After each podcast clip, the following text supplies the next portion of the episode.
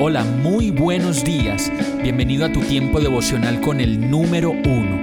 Qué alegría saludarte con la certeza de que Dios está obrando en tu vida su perfecta y buena voluntad, ya sea porque estás aprendiendo de un momento difícil o porque estás disfrutando de su amor a plenitud con paz y tranquilidad.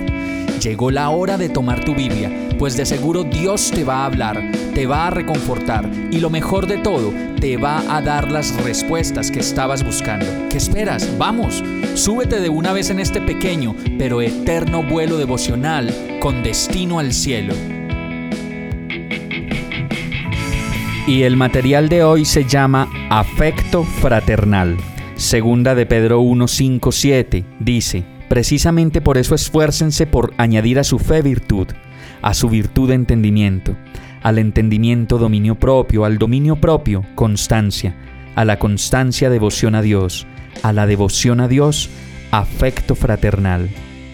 Amarnos los unos a los otros es una de las tareas más difíciles que tenemos pues a decir verdad la mayoría de las relaciones que tenemos por fuera de nuestra familia primaria, en la mayoría de los casos, son relaciones que con el tiempo dejan de existir, o que si perduran, son aquellas que podemos contar con los dedos de una mano. Es que la verdadera prueba de la vida está en el afecto fraternal, en el querernos y amarnos indistintamente de lo que tengamos, de lo que seamos o de lo que hagamos, pues en la mayoría de los casos tenemos preferencias, tenemos selecciones que nos llevan a rechazar o a preferir a unos por encima de los otros. Necesitamos pulirnos y amarnos en el trato con los demás, como lo dice Proverbios 27:17 el hierro se afila con el hierro y el hombre en el trato con el hombre. Asimismo necesitamos comenzar a amar a todos los que nos rodean, sin favoritismos ni selecciones.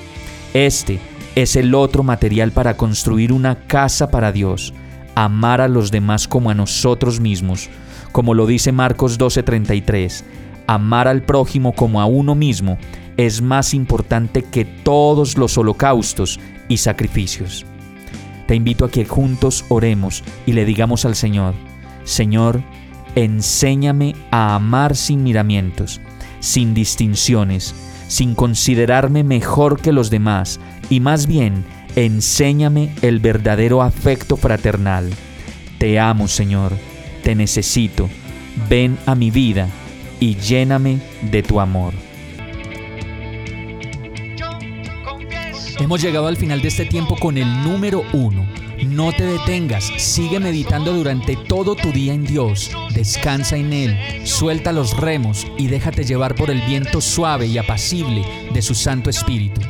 Solo compártelo con quien lo necesite y ames. Hoy, de la mano de Dios, todo será un gran día.